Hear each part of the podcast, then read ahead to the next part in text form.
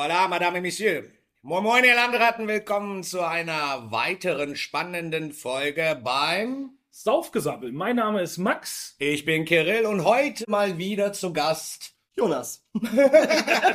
Sehr Moin. gut. Ja, Moin, Leute.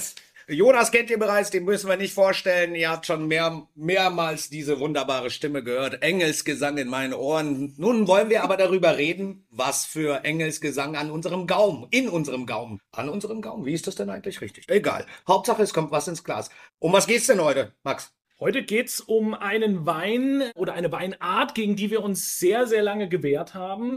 Einen der aber am meist nachgefragtesten Weine bei uns im Restaurant, den lieben Lugana. Ja, und nicht nur bei uns im Restaurant, sondern äh, Überall. bei jedem Italiener findest du diesen Wein auf der Karte. Lugana, in dem Fall haben wir vor uns stehen, also ich vor mir jetzt von Cadefratti. Genau. Ist das richtig ausgesprochen? Das hast du, glaube ich, richtig ausgesprochen. Jahrgang ist 2021, der Ifrati, der wohl bekannteste Lugana tatsächlich. Den werden wir heute einmal verkosten. Jonas, Und- schenk doch schon mal ein hier, während Max erzählt. während Max erzählt, genau. Wir haben aber dazu unseren, unseren Lugana sozusagen, den wir auf der Karte haben, wo ich dann sozusagen meine Blockade gegen diesen Weinstil aufgelöst habe, weil ich gesagt habe, ich habe endlich ein Produkt, was unseren, unsere Idee von Wein am, Unseren Ansprüchen könnte man doch auch sagen, oder? Also kann man sagen, Anspruch, man hat doch Anspruch beim Weintrinken. man hat Anspruch, aber ich würde es tatsächlich eher an unsere Idee von Wein, dass das besser dazu Okay. passt. Also handwerklich, nachhaltig, von ähm, kleinen Produzenten, ein Wein, der Qualität einfach mit sich bringt, aber eben auf einem Niveau, was dem klassischen Lugana vielleicht nicht sehr ähnlich ist, aber es ist eben, es trägt auch den Namen Lugana. Das Ganze ist das Weingut El Citerra, eben auch am Gardasee gelegen, aber jetzt in einer, in einer ganz anderen Macht. Der aktuelle Jahrgang, den wir jetzt heute dann auch im Glas haben, ist 2017 im Vergleich zu 21 bei Ifrati. Aber Ja. ja, Sehr gut. Dann trinken wir mal einen Schluck und ich mache euch mal gleich einen Vorschlag, von dem ihr beide noch nichts wisst, wie wir das heute managen. Ja, ja, lecker. Ich würde Folgendes vorschlagen.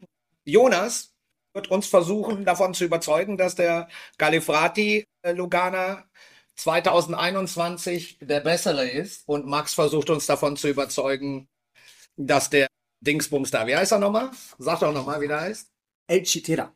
El Chitera. Ja, es tut mir leid, Leute, ich bin mit diesen Weinnamen nicht so affin, deswegen unser Hauptsommelier, großer Sommelier Maximilian, kann auch noch mehr, glaube ich, dazu erzählen. Ich darf den, den Chadefrati dir verkaufen. Du musst uns den jetzt verkaufen und du musst uns auch erzählen, warum der so gut ist, besser als der andere. Ja, dann, ihr könnt es leider nicht sehen, ne? Max hat es nur auf den Zettel geschrieben, der Wein hat Kork. da passiert den Besten, aber es ist ja überhaupt nicht schlimm. Gott sei Dank haben wir dich am Tisch und so eine gute Nase. ähm, wie Jonas immer sagt, ich bin das Korkschwein. Ein Korkschwein ist ist, also ich komme tatsächlich aus der Küche raus. Jonas hat eine Flasche Wein aufgemacht und ich rieche sofort, dass er hier im Restaurant da ist. Ohne am Kochen zu riechen, Ja, ohne ich- am Wein. Ich bin äh, in meiner Zeit in, in Wien, im Palais Coburg, echt auf Kork getrimmt worden und Oh. äh, ich erkenne Korkweine. Jonas regt sich da manchmal drüber auf, wo andere Leute Tierisch noch, äh, nervig. lange keinen Kork erkennen. Wir hatten mal eine kleine Geburtstagsfeier bei Jonas und da hat ein Kumpel von ihm echt gute Flasche Wein mitgebracht und alle haben das gefeiert. Ich habe ihn ein bisschen später ins Glas gekriegt und ich habe gesagt, Leute, das Ding hat Kork. Der muss so. Max ist direkt rausgeflogen, ja? Ganzen Wein versaut, ey. Nee, also Jana macht jetzt gerade mal eine frische Flasche von dem El Citerra auf. Das ist leider was, was passieren kann. Ähm, Kork wird ausgelöst durch einen Stoff, der heißt Trichloranisol und ist einfach halt, ja, in der Natur mittlerweile vertreten. Das sind Rückstände von Pestiziden und man kriegt es einfach nicht mehr weg. Es Aber sag ein- mir mal, warte ganz kurz, wo, wo wir jetzt gerade beim Kork sind. Jetzt sagen ja alle immer beim Drehverschluss, da kann sowas nicht passieren. Kann beim einem Drehverschlusswein der Wein auch nach Kork schmecken, obwohl er keinen Korken gesehen hat? Ja, das Oh. hat per se nichts mit dem Korken an sich zu tun, sondern dieser Stoff kann eben auch im Keller des Weinguts sein, auf einer, auf einer Palette. Das ist einfach trotzdem möglich, deshalb muss man auch bei einem Schraubverschluss einen Probeschluck machen. Es gibt ja auch nicht nur den Korkfehler, auch ein Schraubverschluss könnte ja undicht gewesen sein und der Wein wäre oxidiert oder etwas. Von daher auch ein, beim Schraubverschluss ist der Probeschluck äh, unglaublich wichtig. Was man auch sagen kann, wenn wir jedes Mal 50 Cent kriegen würden, wenn wir bei einem Schraubverschluss irgendwie einen komischen Spruch am Tisch hören, könnten wir richtig, dann könnten wir richtig feiern gehen, auf jeden Fall. Aber, Aber- um das vielleicht noch ganz kurz zum Abschluss zu bringen, einfach um mal die Intensität dieses Stoffes zu beschreiben. Es würde ausreichen, ein Liter von diesem Trichloranisol, um den kompletten Bodensee nach Kork schmecken zu lassen. Was ist es? So eine? Intensität hat das. Alter Also, es sind, reicht eine ganz Ich hoffe, es läuft Menge. keiner von euch den Bodensee, wenn da einer mal was reingekippt hat. Nee, nee. Aber jetzt, jetzt haben wir die richtige Flasche hier. Hier ist auch alles in Ordnung und das dann- kann leider passieren. Wir haben den Probeschluck tatsächlich heute nicht gemacht und schon haben wir den Salat, aber so Aber das ist konnten immer, wir jetzt ein das ist bisschen immer in dem Moment, wo du mal sagst, ich verzichte jetzt auf ein Produkt. Ja, aber seht hat ihr. Leute, also habt keine Angst, ne? Es passiert dem Besten, dass mal so ein Ding da mal durchrutscht. Also ist überhaupt nicht schlimm. Genau. Und äh, so konnten wir einmal kurz ein bisschen über Quark sprechen. Das war völlig ungeplant und unverhofft. Ist ja sowieso alles ungeplant. Wir saufen ja hier. Ja, falls ihr uns mal zwischendurch schmatzen hört, seid uns nicht äh, sauer. Wir, ich habe so ein bisschen Schinken und Käse draufgestellt, ein paar Nüsse, um einfach äh, den Alkohol etwas aufzufangen, weil sonst sabbeln wir ja nur noch gesabbelt. Zweite Folge immer beste. Ja, mh, Jonas, erzähl mir doch mal bitte, warum ist deine Flasche die bessere? Du bist scheiße. Da bin ich jetzt gespannt. Also, ähm, Zieh dir an den, Max, an den Ohren. zu? also, wenn man jetzt mal über den linken Wein redet, muss man halt einfach ganz klar sagen, das ist ein absoluter Mainstream-massentauglicher Wein. Ne? Das ist. Was das heißt das?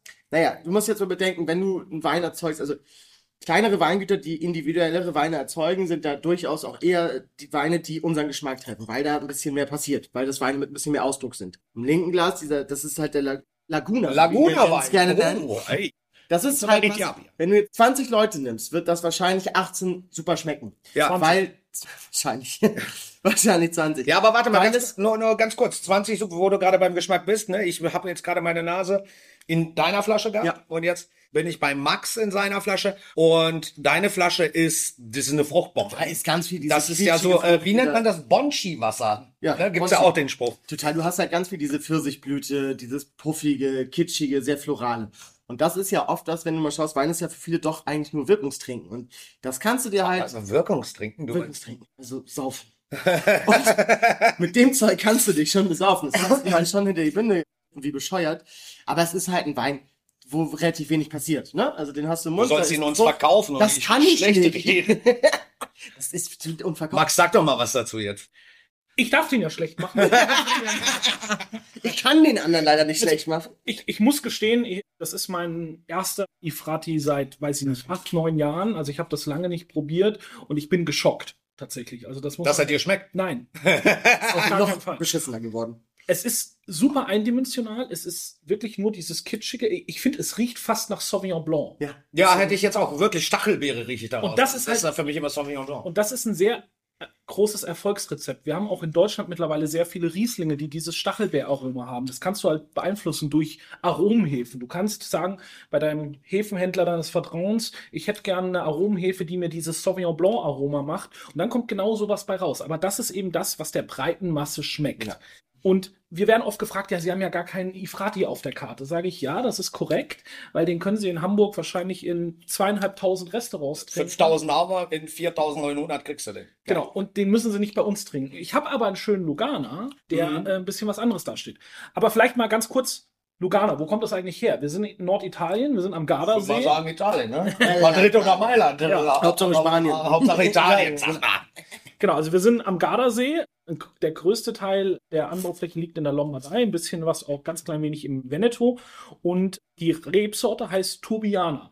Also das, das Das ist. ist gar nicht Lugana in der Rebsort. Nein, Lugana ist die Region. Nur die Region. Genau. Was das ist, ist- Lugana ist eigentlich eine Herkunftsbezeichnung. Okay. Es ist genau festgelegt, aus welchem Wie Bereich. Chianti. Genau. Du musst mal darauf achten, das ist eher so ein deutsches Phänomen tatsächlich, dass du in Deutschland immer die Rebsorte auf der Flasche eigentlich Ja. in der Regel immer stehen hast.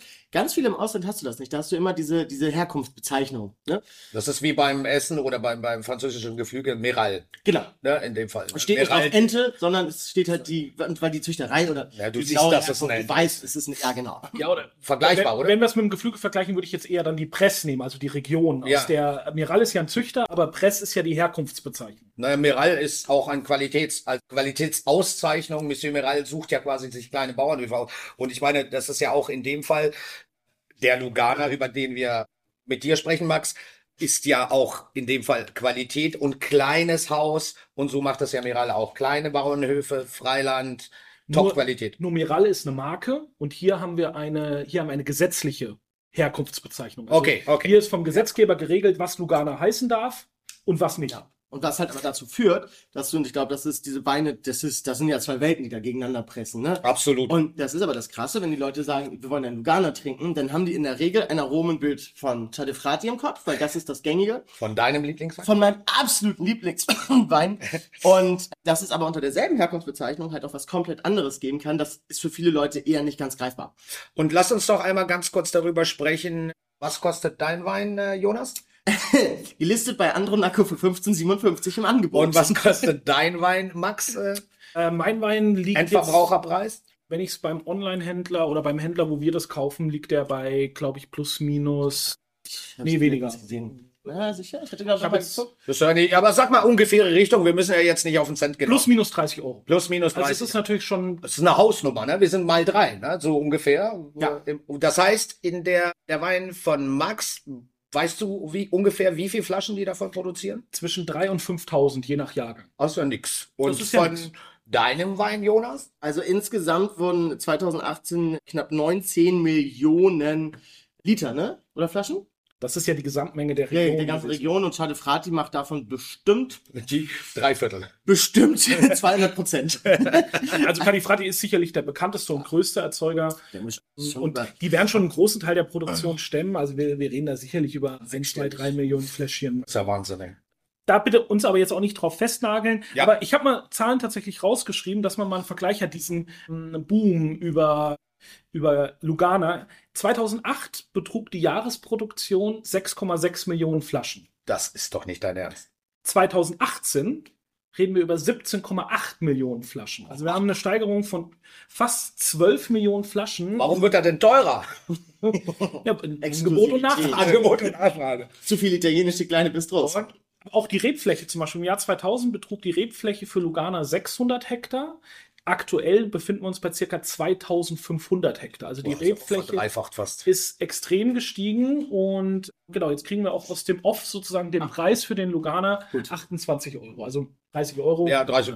ist schon eine ordentliche, ist ein ordentlicher Preisunterschied, aber ich finde, man schmeckt. Man schmeckt auch den Preisunterschied. Also es lohnt sich auch mal zu einem, zu einer teureren Flasche, oder? Immer. Jonas, was sagst du? Ja, du also als Lugana. Ich als Experte, ich bin ja. Botschafter quasi. Markenspiel. Ähm, Nein, kürzeste Laufzeit meines Lebens. Also das ist halt immer die Frage, ne? Möchtest du, möchtest du was mit Anspruch trinken oder möchtest du einfach nur trinken? Und das ist halt irgendwie, das ist ja wie beim Essen dasselbe. Stopfe ich mir einfach irgendeinen Scheiß rein, um satt zu sein, oder genieße ich das auch wirklich und zelebriere das und feiere das. Und an sich, man muss ja nicht, man muss ja keine 30, 40, 50 ausgeben. Für 10, 12 Euro kriegst du ja auch schon wirklich anständige Sachen. Aber ich glaube, es lohnt sich einfach, gerade mal, wenn man vielleicht seine Weine im Supermarkt oder im Lebensmitteleinzelnen einkauft, eben mal nicht in das Regal zu greifen, wo du immer reingreifst mit den bekannten Etiketten, sondern vielleicht auch mal einfach mal was Neues zu probieren, ne? Und neugierig was, bleiben. ja, äh, apropos Neugier, was würdest du denn, Jonas, zu deinem Wein essen wollen? Ach, das ist so, so eine schöne Antipasti-Platte, ne? Du sagst, es ist ein bisschen Paprika. Vom Griechen. Champignons. genau, vom Griechen. Meines Vertrauens.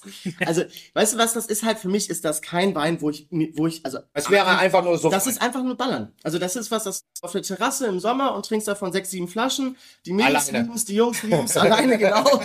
Das will keiner mit dir trinken. Ja. Aber das ist sowas, wo ich sage, das ist kein Wein, der gemacht wurde, damit da wirklich Anspruch dahinter steht, dass man sagt, oh, das könnte man ja als Pairing an. Wie Max schon sagte, das Zeug stinkt einfach nach Sauvignon. Das heißt, du hast einfach nur diese Bonchi, Süßfrucht und boah, das ist. Ja, okay. Das, das, dazu kannst du eigentlich alles essen, musst aber gar nichts essen. Muss aber gar nicht. Das ist, das ist immer ein schönes Plädoyer, Todesstoß für diesen wunderbaren Wein. Ich hoffe, es hört uns keiner zuhören. Morgen Der Weingut oder der, weißt du, der, der Italiener um die Ecke, der dann sagt, das ist der Wein der Amor Signore, da müssen Sie meine Antipasti zu essen.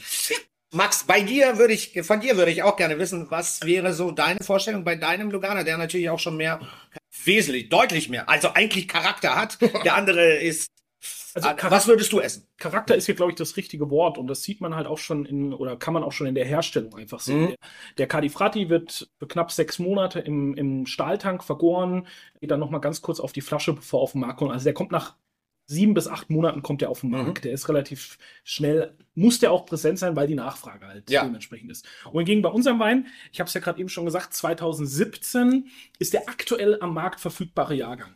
Der reift nämlich, es steht auch schön auf der Flasche, ist eine sehr hübsche Flasche tatsächlich auch. 39 Monate reift der auf der Vollhefe im Beton. Also gar nicht Holz, kein Stahl. Dong Ei, ist das, kann man sich das so vorstellen? Es sind so, es gibt auch Eier, aber hier in dem Fall sind es so, das sieht man in Italien relativ häufig, einfach so quadratische Betontanks. Ne? Stahl war früher sehr teuer. Man das, ja. Es ist trotzdem relativ neutral und gibt eben nicht diesen Holzgeschmack oder so ab. Und ich finde, das schmeckst du ja auch. Dieser Wein ist viel purer, der ist viel puristischer. Du merkst aber, dass der Wein einfach auch mehr Zeit hatte, dass er Ja, viel mehr so diese nussigen Viel Aromen. ruhiger, ne? Das Ja. andere Ding, das, das schreit dich ja eigentlich an. Genau, ja, Das, das, ist ja so ein aggressiver Konflikt, der da irgendwo überall Und wo ist, wo geht die Tendenz bei dir hin, geschmacklich? Was würdest du gerne dazu essen? Ich dachte jetzt, welchen Wein bevorzugst du denn so? Ich denke, wir sind uns alle drei einig, welchen Wein wir bevorzugen. Laguna Ballern. Ja, also bei der Tendenz sind wir uns auf jeden Fall einig. Ähm, ich könnte mir das hier jetzt schon tatsächlich auch mit einem gebratenen weißen Fisch vorstellen. Ich denke jetzt vielleicht, wenn wir in Italien sind, an so eine schöne Dorade, die vielleicht auch so mit, mit Kräutern, Rosmarin, Thymian gespickt, im Ganzen schön auf dem Grill, so eine leichte, so eine leichte Röstaromatik und dazu dann einfach so eine, so eine kräutrige so, ein, so eine Art Pesto einfach und ein paar ganz schöne in Kräutern auch gebratene Kartoffeln. Also relativ plain, Hm. aber mit viel Salz und Kräutrigkeit. Also das könnte ich mir, glaube ich, zu dem. Oder auch ein Fisch, so ein Ludemeer aus der Salzkruste. Ja, Ne? hätte ich auch Bock drauf. Das könnte ich mir jetzt gut dazu vorstellen. Weißt du, was mein allererster Gedanke war, als ich den am Gaumen hatte? Vitello Tonato. Weil ich finde, so Kapern, diese Thunfischsoße mit dazu, Zitrone, weißt du, mit, mit der Aromatik der Zitrone, nicht die Säure tatsächlich, sondern wirklich die, die Schale, die Zeste und das, der Wein dazu, Bombe. Ich kann mir das echt gut vorstellen, so auch abends auf der Terrasse. Ich wollte schon sagen, in der Toskana, ey, ich sag mal.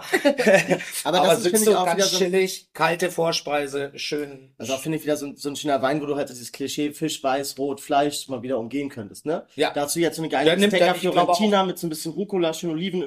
Ne, So ein bisschen Sticker der. Fiorentina ist mit äh, Spinat. Achso, Nicht okay. mit Rucola. Dann ändern wir das. Ja. Wir sind ja auch im Garten. Also dann können können wir das. Oh, und du hast Bodensee gesoffen, ey. Es ist wirklich ein, ein faszinierender Wein. Der kommt tatsächlich auch bei, also Gäste suchen sich den jetzt natürlich bei uns auch auf der Karte aus. Mhm. Und wir haben mittlerweile auch alle da im Team darauf gebrieft, dass wir sagen, es findet nochmal eine Beratung durch ein Sommelier statt. Weil der Wein ist natürlich anders, als der gemeine Catifrati-Trinker vielleicht gewöhnt ist. Und dann sprechen wir drüber. Manche Gäste sagen dann, nee, dann machen wir doch was anderes. Dann haben wir ja auch Alternativen auf der Karte, die Mhm. Mainstreamiger sind vom Geschmacksbild, aber trotzdem unseren Qualitätsanspruch genügen oder unserem, unserer Vorstellung von Wein, das war ja schon das Eingangsthema, genügen. Und aber manche sagen auch, nee, das will ich jetzt mal probieren. Was ist denn? Und viele sagen dann auch wirklich, okay, es ist was total anderes, aber das ist auch Das lecker. sehr gut an, Mhm. muss man auch sagen. Also der Preis ist natürlich erstmal so ein kleines Hindernis. Das kostet uns auf der Karte 69 Euro, wenn ich mich Ja. jetzt nicht irre. Das, ähm, das Das überrascht ich manche Leute durchaus. Aber wenn du jetzt überlegst, dass das Zeug in jedem Restaurant um und bei, weiß ich nicht, Lugana 40 Euro. 30, 40, 40, Euro zahlst du locker. Also äh, egal. Selbst bei, ich würde mal behaupten, bei dem günstigeren Italiener um die Ecke zahlst du Zwischen 39 Mark und 44 Euro. Nehmen Locker. wir jetzt mal andere Luganer, die vielleicht nicht so, so, so viel Bekanntheit haben, da zahlst du dann vielleicht so 20, 30 Euro, das hast du auch. Aber die Leute erwarten bei 70 Euro, ist das so, also warum kosten der Lugano 70 Das Euro? kostet 69, nicht 70. bitte. Das gerundet auf Korrekt. 70? Ja? Nein, doch. wir runden Wir runden alles. Runden wir dein Gehalt ab. Auf. das ist schon aber, ja, was Max sagt, das ist halt ein Wein, da muss man schon ein bisschen drüber reden. Ne? Also, dass man halt dann sagt, sie werden, das, was sie erwarten, werden sie hier wahrscheinlich nicht finden. Wollen sie es trotzdem probieren oder machen was anderes? Und das kannst du jetzt auf viele Weine weiterstimmen. Was mich manchmal so stört, ist, dass die Leute sagen, ich hätte gern einen Lugana. Den ist ja völlig egal von wem. Oder ich hätte gern einen Grauburgunder. Den ist völlig egal, wo, von wem und woher. Ich hätte gern, ich hätte gern einen Sancerre. Ne? Also, es wird nur noch in, in, in Schemen, in Mustern Ja. gedacht. Aber dass ein, nehmen, bleiben wir mal beim Thema Grauburgunder, dass ein Grauburgunder aus der Pfalz ganz anders schmeckt als ein Grauburgunder aus, aus Baden oder dass auch Pinot natürlich. Winzer unterschiedliche Stilistiken haben. Also ein Grauburgunder, den wir beide sehr lieben, das Weingut Ziereisen zum Beispiel, das kannst du einem gemeinen Grauburgunder-Trinker nicht Vorsetzen, weil der den Wein nicht verstehen würde und sagen würde, wollt ihr mich verarschen? Also das ist, Warum kostet er 150 Euro? ja, die haben ja auch Einstiegsgrauburgunder, Ja, ich- der bei 30 Euro. Man muss ja eins sagen, man muss eins sagen, da äh, hat die Gastronomie natürlich auch ein bisschen Schuld dran, dass das, dass die Leute in solchen Schubladen denken. Ja, und der Deutsche an sich ist ja immer darauf, Gewohnheitstier, ne? Gewohnheitstier. Und dann sagt er Grauburgunder, na, ich trinke Grauburgunder, nein, das trinke ich überall, ist egal, immer Grauburgunder. Und das, deswegen finde ich das ja gut, dass es Sommeliers gibt, die den Leuten auch jetzt wieder die Augen öffnen. Und dass die Leute auch wieder offener für diese Thematiken sind, das dürfen wir auch nicht vergessen. Das fängt ja, hört ja beim Wein nicht auf. Das ist ja beim Essen genauso. Ne? Das ist, ich glaube, das ist natürlich teils, Indust also teils Industrieschuld, weil halt einfach industriell Masse und Menge produziert wird. Und dann ist es natürlich auch, dass vielen Leuten ja auch völlig beratungsresistent sind. Den kannst du noch was erzählen. Die finden das alles doof. Die wollen halt das saufen, was sie schon seit 30 Jahren saufen. Und das interessiert die auch nicht, dass, das, dass da noch mehr kommt danach. Ne? Ja, da, nein, nein, Moment. Ich meine, nehmen wir da die 60er, 70er, 80er Jahre, da war der Winzer genau, oder was heißt Winzer, da hat, da hat der Winemaker, wie er hier heutzutage heißt, seine ganzen Trauben gesammelt, Winzergenossenschaft gefahren oder hat es bei sich auf dem Hof für 3,50 Mark verkauft, die Flasche. Und die Leute haben dann überall Müller-Thurgau, Riesling Scheurebe. und äh, Grauburgunder gesoffen, wobei, ne, und Scheurebe. Und das ist doch klar, dass jetzt die neue Generation der Winemaker auf Qualität setzen, nochmal verschiedene Sachen machen. Und das macht ja die Sache so interessant. Und dann seid, kommt ihr ins Spiel. Ich finde das gut. Lasst uns doch mal eine Quintessenz sehen. Also, dann, dann, ja, die Quintessenz ist, vielleicht Max zuerst. Die Quintessenz ist, dass der Name natürlich erfolgreich ist, aber es eigentlich überall auf der ganzen Welt, in jeder Region eine, eine Alternative gibt, die handwerklich in der Regel besser ist, die individueller ist und wo die Qualität mehr im Fokus steht als im Industrieprodukt. Und ich möchte aber noch ganz kurz einmal da einhaken, was ihr gerade eben gesagt habt. Das Problem ist natürlich auch bei wir oder wir haben den Luxus, wir haben die Sommelier-Kompetenz im Restaurant, dass wir dem Gast die Beratung mhm. bieten können. Aber in vielen Restaurants hast du das halt nicht. Und da ist dann, da geht der Gastronom dann halt auch oft den Weg des geringsten Widerstands und gibt dem Gast, was er möchte. Ja. Das darf man natürlich auch nicht vergessen. Und äh, wenn, wenn der Gast nach Grauburgunder oder nach Lugana schreit, dann gib ihm das und gib ihm die Marke, die er kennt und mach sie drei Euro teurer. Das ist ein Weg, den sehr viele Gastronomen gehen. Wir gehen Gott sei Dank einen anderen, aber wir haben eben auch die Kompetenz im Serviceteam dazu, das zu vermitteln. Sondern wir, wir stellen den Gast ja nicht vor vollendete Tatsachen, sondern wir erklären ja ihm ja auch, warum wir das so tun. Wir werden sicherlich irgendwann auch mal eine Primitivo-Folge machen. Da können wir in eine ähnliche Range gehen, dass wir sagen können. Da bin ich ja schon super gespannt. Ja, das machen wir vielleicht im Herbst mal. So ein bisschen ja. Weihnachtlich. Ne? Weihnachtlich. Aber ähm, die Quintessenz ist für mich, ähm, schaut gerne mal um die Ecke, sucht nach einer Alternative und hört auf den Sommelier. Ja, hört auf den, hört, hört. Hört dem So, und jetzt, Jonas, warte ganz kurz, was würdest du unseren Zuhörern äh, gerne auf den Weg geben? Du sollst, du sollst keine Quintessenz hier machen. Das sitzen wir morgen noch hier. Nein, ich glaube tatsächlich, dass dass man einfach mal mehr fragen sollte. Ne? Also es gibt ja genug Menschen, es gibt ja genug Möglichkeiten, sich über Wein zu informieren. Und ich denke, auch in, auch in einem Andronaco gibt es Menschen, die sich vielleicht auskennen und überall kannst du die finden. Geht einfach zu den Leuten und fragt einfach mal, was kann man denn noch mal so probieren? Was gäbe es denn an Alternativen? Wenn ihr im Restaurant seid und es gäbe Sommelier-Kompetenz, dann lasst euch auch davon einfach mitnehmen und abholen. Das ist doch mal ein tolles Schlusswort. Liebe Freunde, vielen Dank fürs Zuhören. Schreibt uns Kommentare auf unseren bekannten Seiten und ja, ich wünsche euch äh, eine Menge Spaß im Glas. Trinkt ordentlich, genießt die Zeit. Wir leben nur einmal. Tschüss. Macht's gut, bis bald. YOLO.